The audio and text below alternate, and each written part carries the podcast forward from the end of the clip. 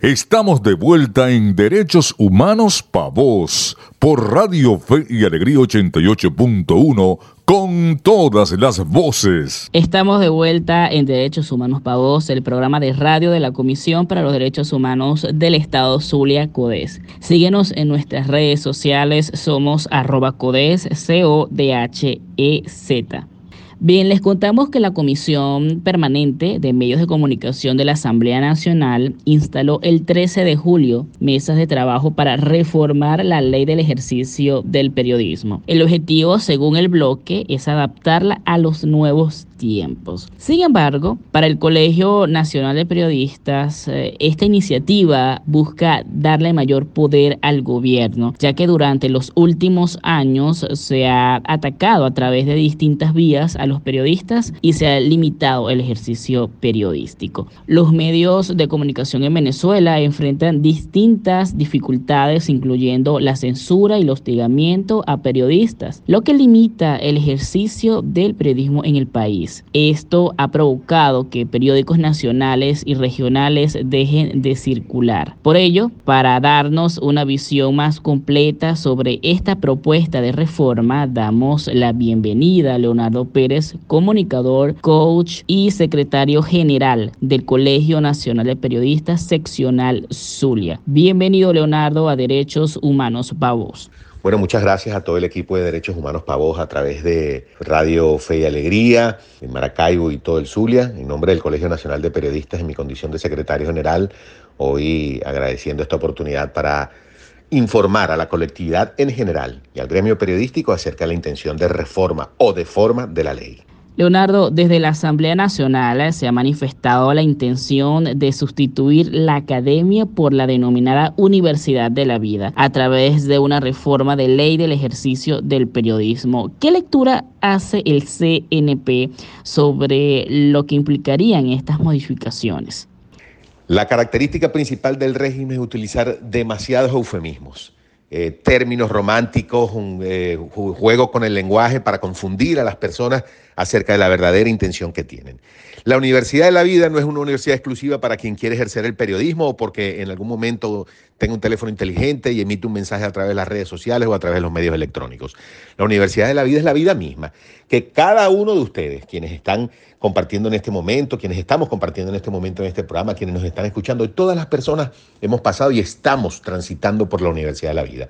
Eso no tiene nada que ver con el ejercicio periodístico. El ejercicio periodístico es un ejercicio formal, es una ah, creación precisamente de la inteligencia del ser humano que eh, genera esta propuesta educativa y lo brinda la academia y la gente se forma. Aquel que quiera ser periodista, aquel que quiera ser comunicador social, debe pasar por una academia. Y en Venezuela hay muchas escuelas de comunicación social de gran calidad que brindan una pensa de estudio variada para poder eh, formar a ese interesado que brinde posteriormente un contenido de calidad, un contenido que verdaderamente informe, que eduque, que entretenga con respeto, con balance, con armonía, con ética, con vocación.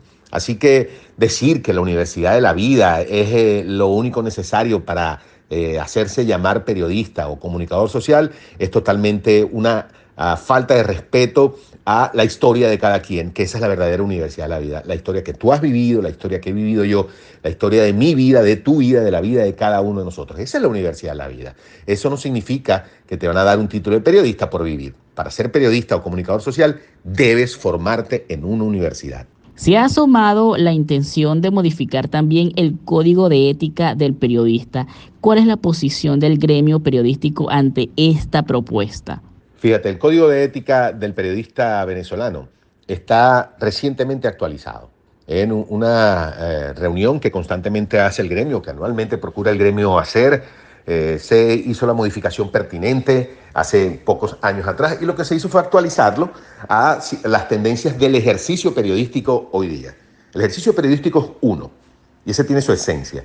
Ahora, los métodos a través de los cuales se ejerce el periodismo es otro, y eso fue lo que principalmente se modificó nuestro código de ética. Nuestro código de ética ampara eh, y, recoge todo lo que tiene que ver de, la relación del periodista con su empleador, la relación del periodista consigo mismo, la relación del periodista con otros periodistas, la relación del periodista con la academia, con la sociedad, con todo. Así que nuestro código de ética no necesita ser verificado y mucho menos por aquellas personas que nada tienen que ver con el ejercicio periodístico. Nuestro código de ética está al día y actualizado a las tendencias actuales, a todo lo que tiene que ver con el ejercicio actual de la comunicación social. Ahora bien, en este contexto, ¿cuál es el llamado del Colegio Nacional de Periodistas a sus más de 25.800 agremiados? El llamado que hacemos desde el Colegio Nacional de Periodistas a nivel nacional, la Junta Directiva Nacional y cada una de las 26 directivas de las diferentes 26 seccionales que existen en el país, a todos nuestros agremiados y aquellos quienes se han formado en una academia primero que se colegien. La colegiación nos da pertenencia, nos da fortaleza, nos da carácter, nos permite inclusive estar entre nosotros mismos eh, autorregulados para que el ejercicio de la comunicación social y el periodismo sea realmente eh, educativo, nutritivo para la sociedad en general. Nuestro llamado es a que defiendan, a que defiendan no solamente a través de una etiqueta en redes sociales o de una publicación en alguna otra red social, que lo defiendan con el propio ejercicio, a que no permitan que cualquier otra persona, por inclusive buena práctica que pueda tener, pero si no está ni formado académicamente ni colegiado, no pueda estar ejerciendo el periodismo. La defensa, la protección y el mejoramiento profesional del comunicador social es nuestra bandera. Leonardo, ¿qué exhorto hace al Estado y también a la comunidad internacional para que se garantice y proteja el ejercicio periodístico? Bueno, fíjate, al Estado, como término técnico jurídico, pues se le llama a defender la libertad de expresión, que es la herramienta por la cual se puede ejercer democráticamente y profesionalmente el periodismo y la comunicación social. Sin embargo, eso es un derecho de toda la sociedad, de todos, absolutamente de todos. Es tan solo una herramienta de trabajo para nosotros.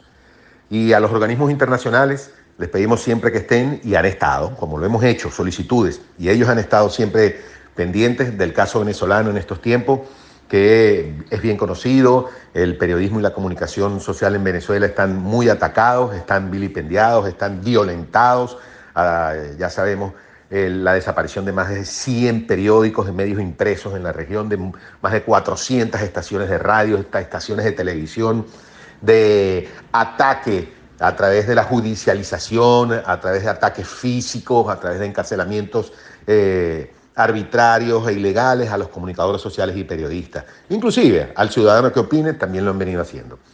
Nuestro llamado es a toda la sociedad, a toda la sociedad a que esté pendiente eh, de evitar cualquier deformación jurídica, entre ellas la que puedan pretender hacer a la ley del ejercicio del periodista o del periodismo y del código de ética o a cualquier otro cambio que a cualquier otro cambio que a través de creación de leyes vaya contra la libertad de expresión del ciudadano en general, a que lo defiendan, a que no tengamos miedo y a que estemos siempre atentos para nosotros mismos poder mantener nuestros derechos vivos. Leonardo, muchas gracias por habernos acompañado esta mañana.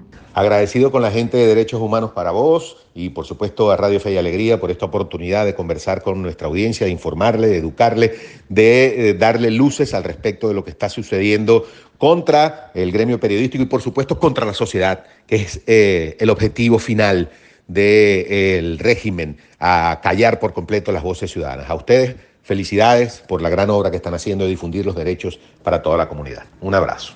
Nos acompañó Leonardo Pérez, comunicador, coach y secretario general del Colegio Nacional de Periodistas Seccional Zulia, un cuerpo colegiado encargado de velar por el cumplimiento de la ley del ejercicio del periodismo del país, así como su reglamento y el código de ética del periodista venezolano. Es momento de un corte, pero en minutos regresamos por la señal de Radio Fe y Alegría 88.1 FM. Ya regresa Derechos Humanos Pa' Vos por Radio Fe y Alegría 88.1 con todas las voces. Estamos de vuelta en Derechos Humanos Pa' Vos por Radio Fe y Alegría 88.1 con todas las voces. Estamos de vuelta en Derechos Humanos para vos. No olvides escuchar la retransmisión del programa cada domingo de 7 a 8 de la mañana por la señal de Radio Fe y Alegría 88.1 FM.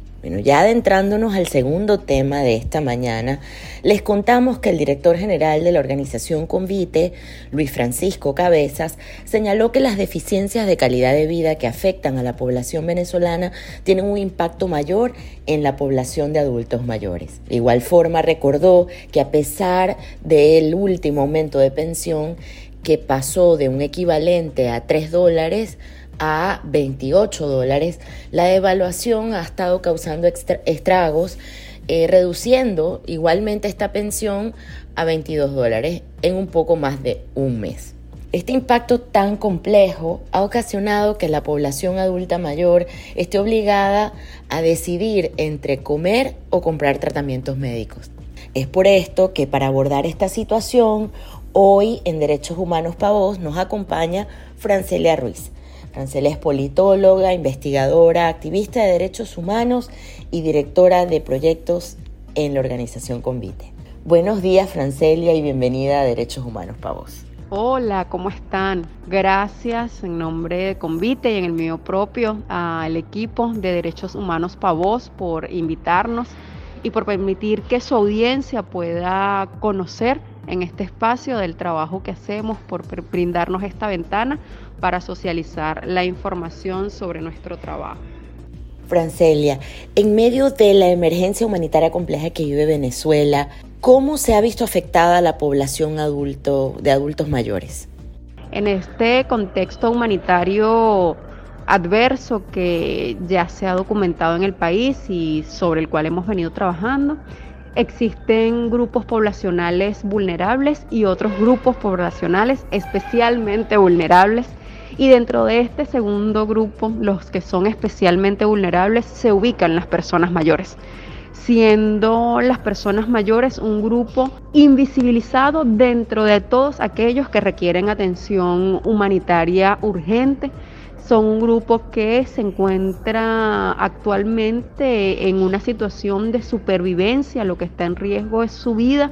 Son personas que enfrentan cargas diferenciadas, desproporcionadas y muy desiguales en este contexto humanitario. ¿no? Las personas mayores en nuestro país sobreviven fundamentalmente con eh, un ingreso que, que, está dado por la pensión de vejez, una pensión que como hemos denunciado en Convite no permite que las personas mayores puedan satisfacer todas sus necesidades básicas, sus, puedan garantizar sus derechos fundamentales. Por ejemplo, si una persona mayor que subsiste exclusivamente con la asignación de una pensión de vejez, es probable que la, esta persona mayor no tenga capacidad para comprar alimentos suficientes para satisfacer el derecho a la alimentación o mm, si compra alimentos suficientes o medianamente suficientes, no tiene capacidad para comprar medicamentos que requiere, sobre todo aquellas personas mayores que tienen alguna enfermedad crónica y requieren medicación de por vida. Del mismo modo, el grupo de personas mayores enfrentan dentro de la población adulta mayor otras cargas que también son diferenciadas. Por ejemplo, las mujeres mayores que tienen a su vez el rol de cuidadoras, cuidadoras de otra persona mayor en el núcleo familiar, de una persona o varias personas con discapacidad y más aún a propósito del fenómeno migratorio de nuestro país, están al cuidado de los nietos que cuyos padres han debido migrar Recientemente desde Convite ustedes han señalado que muchos adultos mayores se debaten entre comer o comprar medicamentos. ¿Podrías detallarnos esta situación y qué garantías se ven vulneradas a esta, esta población de adultos mayores en este escenario tan complejo que se vive actualmente? Sí, claro, es un poco lo que comentaba anteriormente si las personas mayores dependen o bien de los bonos que asigna el gobierno a través de la plataforma Patria o bien de las remesas que pueden llegar con regularidad en términos de tiempo y montos o no, porque también las personas que emigraron pueden enfrentar situaciones de riesgo en los países de acogida o dependen exclusivamente de la pensión, pues eh, definitivamente no tienen capacidad, digamos, eso, los presupuestos familiares no tienen la capacidad para satisfacer ambas necesidades. Si, si tomamos en cuenta que las personas mayores en Venezuela son diabéticas, hipertensas o ambas, es difícil que puedan costear con una pensión mensual o con un bono asignado por el sistema patria, que además es importante destacar que son bonos absolutamente discrecionales en cuanto a periodicidad y montos, la persona no puede costear, por ejemplo, un tratamiento con losartán potásico de 30 días y el losartán potásico eh, en blister de, para, para 30 días cuesta más de, de 40, 50 bolívares al mes. Si al mismo tiempo ocurre algo similar, si las personas mayores tienen que comprar eh, tratamientos para, para diabetes, cuando para diabetes, por ejemplo, la metformina también cuesta alrededor de 20 bolívares en, en, presentación de 30 tabletas. Esto suponiendo que la persona solo deba tomar una medicación, o sea, tenga una sola toma de metformina al día o una, sola toma de los sartán al día. Pero, por ejemplo, la semana pasada estuvimos en Maraquita, en el estado Cojedes, donde veíamos que la personas toma, hacen dos tomas diarias de los sartán potásico de 100 miligramos. Esto duplica el costo promedio que hemos podido diagnosticar en nuestros boletines si la persona además de tomar los, los sartán debe combinarlo, por ejemplo, con amlodipina, esto incrementa el costo. Igual si la persona diabética debe tomar metformina con alguna otra combinación de hipoglucemiantes, esto también incrementa el costo. Y ni hablar de las personas mayores que padecen, por ejemplo, de depresión y que deben, deben tomar sertralina. La sertralina está muy costosa y esto impide que las personas puedan o satisfacer al 100% el requerimiento médico eh, en términos de medicamentos o, satisfacer el requerimiento de salud, de, de alimentación, perdón. Por otra parte, Francelia Convite publicó los resultados de su más reciente estudio sobre la escasez de medicamentos en el país. ¿Podrías hablarnos un poco sobre esta investigación y cuáles fueron sus principales hallazgos? en nuestro boletín del índice de escasez de medicinas correspondiente al mes de junio, pudimos ver cómo la escasez se ubicó, la escasez general. Esto supone la escasez para seis canastas de medicamentos para seis causas de morbilidad que estamos monitoreando actualmente en 19 ciudades del país y esta escasez general se ubicó en 35%.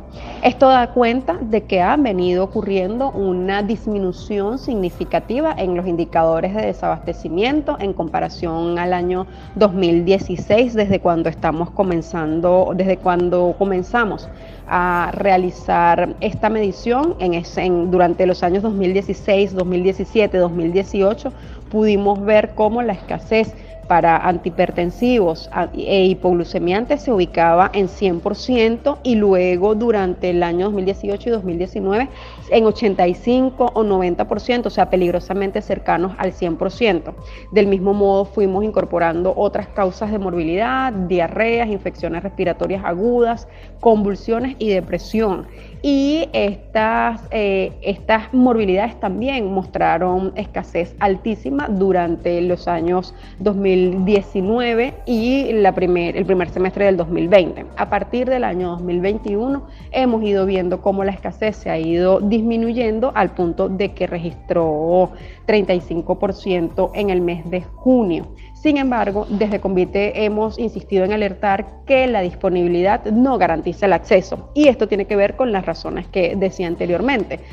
Los altos costos que están registrando estas canastas de medicamentos que nosotros venimos monitoreando dan cuenta de la imposibilidad que tiene para las personas mayores adquirir estos, estos medicamentos. O sea, adquirir un tratamiento completo de una persona que tiene depresión. Nosotros solo monitoreamos el precio para sertralina, pero las personas que padecen depresión tienen que combinar este fármaco con otros fármacos antiansiolíticos, por ejemplo, y otros antidepresivos. De modo que si una persona desea cumplir al 100% rigurosamente un tratamiento por diabetes, por hipertensión, por depresión, no puede hacerlo en tanto deba también eh, cumplir con el, o, adquirir la canasta básica de alimentos. Entonces, las personas mayores efectivamente constantemente deben elegir entre morir o morir, porque o compras medicina o compras alimentos, pero no comprar las medicinas puede suponer la, la muerte de una persona que tiene una enfermedad crónica y no alimentarse adecuadamente también puede suponer la muerte de una persona mayor en situación de riesgo. En el marco del Día de los Abuelos, ¿cuál es la deuda que el Estado venezolano sigue teniendo con los adultos mayores y qué recomendaciones hacen ustedes desde Convite para la garantía de los derechos humanos de las personas adultas mayores? Sí, el, 29 de mayo se celebró en nuestro país el Día Nacional del Adulto Mayor. Eh, es, es una fecha que si bien nosotros hemos insistido en que no tenemos nada que celebrar, sino más bien mucho por exigir, desde Convite hemos insistido en, exhortar al Estado venezolano a suscribir la Convención Interamericana para la Protección de los Derechos Humanos de las Personas Mayores, toda vez que este representa un instrumento internacional que invita a los estados a desarrollar sus ordenamientos jurídicos internos de forma que permita garantizar los derechos humanos de este grupo poblacional. Y esto toma un valor sustancial en nuestra actualidad demográfica. Venezuela es un país que está envejeciendo, está envejeciendo de forma acelerada, o sea, cada vez son, mm, eh, cada vez se incrementa, son más las personas que tienen 60 años o más y se van eh, haciendo más angostos las otras, eh, las otras partes de nuestra pirámide poblacional, de modo que suscribir este ordenamiento jurídico internacional permitiría que el Estado comience también a formular políticas públicas de atención integral de este grupo poblacional y unas políticas de atención integral que superen la pensión de vejez. O sea, la política de atención integral para las personas mayores debe incluir, por supuesto, la seguridad social, debe incluir el, goce de derechos fundamentales como el derecho a la alimentación, a la vivienda digna, también en la recreación. Sin embargo, desde Convite hemos avanzado en la formulación e implementación de actividades diversas, ¿no? Hemos permitido que las personas mayores puedan disfrutar de una tarde de cine, que podamos tener una tarde de actividad física al aire libre, de estimulación cognitiva, de modo que puedan también disfrutar de eh, espacios de recreación, de esparcimiento y de bienestar.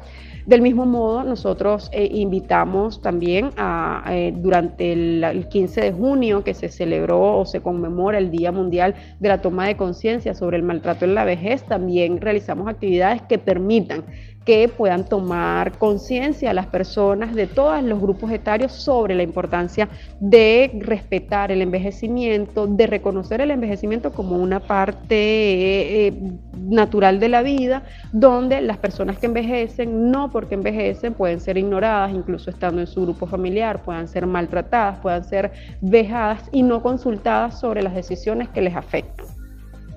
Muchísimas gracias, Francelia, por acompañarnos esta mañana en Derechos Humanos para Vos. Nuevamente muchas gracias por invitarnos, por permitirnos que su espacio comunicacional pueda ser una ventana para que podamos divulgar información que estamos documentando actualmente. Los invitamos a estar muy pendientes durante el mes de agosto y el mes de septiembre, donde vamos a tener la, presentación de los resultados de nuestra tercera edición de la evaluación de condiciones de vida y salud de las personas mayores. Este año estamos aplicando la encuesta en 19 ciudades del país. Eh, asimismo, durante el mes de septiembre, estaremos presentando los resultados de nuestra segunda edición de la investigación en POVEN, envejecimiento poblacional en Venezuela. Esta es una investigación que además analiza el envejecimiento desde tres dimensiones importantísimas, la dimensión demográfica, la dimensión eh, de los derechos sociales, económicos, culturales y ambientales y este año hemos incorporado la dimensión humanitaria. Saludos, un abrazo. Pues era Francelia Ruiz, politóloga, investigadora, activista de derechos humanos y directora de proyectos de Convite, una organización sin fines de lucro que lucha por la justicia, la igualdad y la exigibilidad de los derechos sociales de todas las personas, así como de igual manera visibilizar las violaciones de estas garantías fundamentales a sujetos o grupos vulnerados. Nosotros nos vamos ahorita a un corte, pero en minutos les esperamos con más por la señal de Radio Fe y Alegría 88.1 FM aquí en Derechos Humanos para Vos. Ya regresa Derechos Humanos para Vos por Radio Fe y Alegría 88.1 con todas las voces. Estamos de vuelta en Derechos Humanos Pa' Vos por Radio Fe y Alegría 88.1 con todas las voces. El ABC de tus derechos. El Día Internacional de la Mujer Afrodescendiente se conmemora cada 25 de julio. Esta fecha está íntimamente relacionada con el Día Internacional de la Mujer, al ser una oportunidad más de reivindicar los derechos y la dignidad de la mujer en general.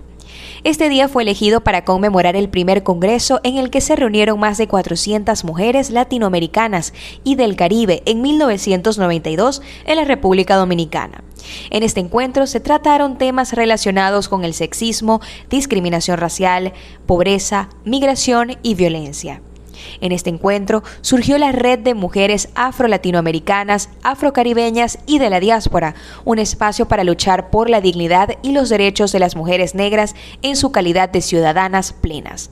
Asimismo, la Asamblea General de las Naciones Unidas proclamó en su resolución 68237 los años 2015-2014 como el decenio internacional para los afrodescendientes, con el propósito de fortalecer la cooperación internacional, regional e internacional en relación con el pleno disfrute de los derechos sociales, culturales, civiles, económicos y políticos de las personas de ascendencia africana y su plena e igualitaria participación en todos los aspectos de la sociedad.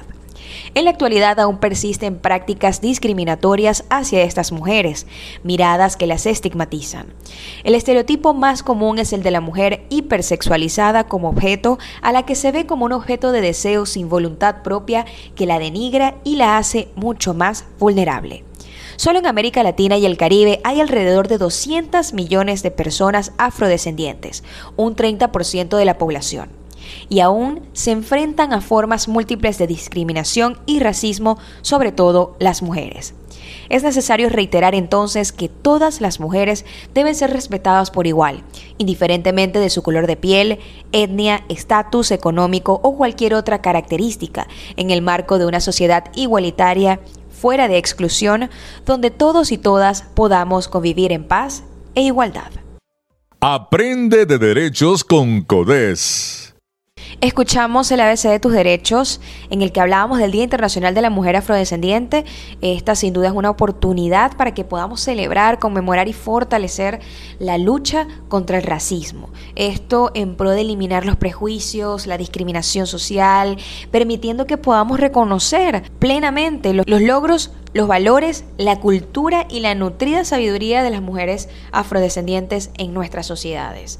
Y con este ABC de tus derechos llegamos al final de este programa. Agradecemos a nuestros invitados, Leonardo Pérez, secretario general del Colegio Nacional de Periodistas, seccional Zulia, y Francelia Ruiz, directora de proyectos de la Asociación Civil Convite, por aceptar nuestra invitación y acompañarnos en esta mañana de Derechos Humanos para vos. Tras los micrófonos estuvimos acompañándoles en esta hora María Alejandra Sánchez, Héctor Brito y quien les habla, Adriana González, certificado de locución 49285. En la producción general, Winston León. En la coordinación de servicios informativos, Graciela de Los Ángeles Portillo. Y en la dirección de Radio Fe y Alegría Maracaibo, Iranía Costa. Nuestras redes sociales se las compartimos nuevamente, arroba codes, C-O-D-H-E-Z. Así nos pueden ubicar en Twitter, en Instagram y en Facebook. Y recuerden que nuestra página web está disponible para su consulta en la dirección www.codes.org. Sintonízanos en la próxima edición de Derechos Humanos para Vos por la señal de Radio Fe y Alegría 88.1 FM todos los sábados a partir de las 9 de la mañana y escucha la retransmisión los días domingo a partir de las 7 de la mañana. Ahí nos encontrarás hablando de derechos humanos. Derechos Humanos para Vos, un espacio para la defensa de nuestras libertades.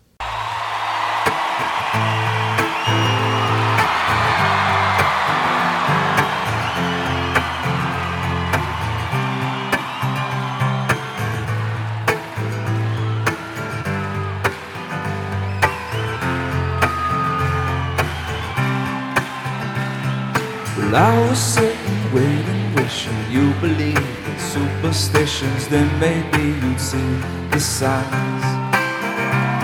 The Lord knows that this world is cruel and I ain't the Lord, no, I'm just a fool learning loving somebody don't make them love you. Must I always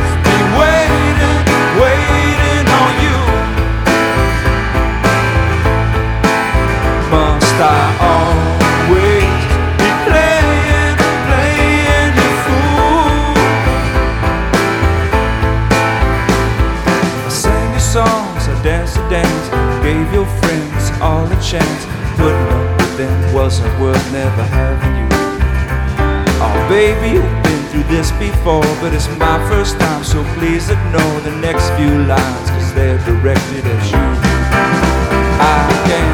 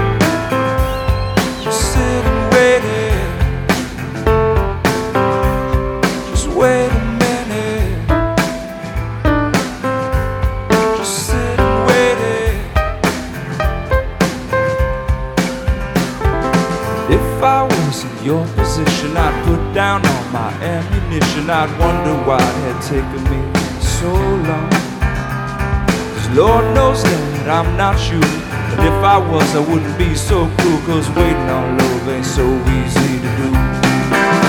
Must I always be waiting, waiting on you? Must I always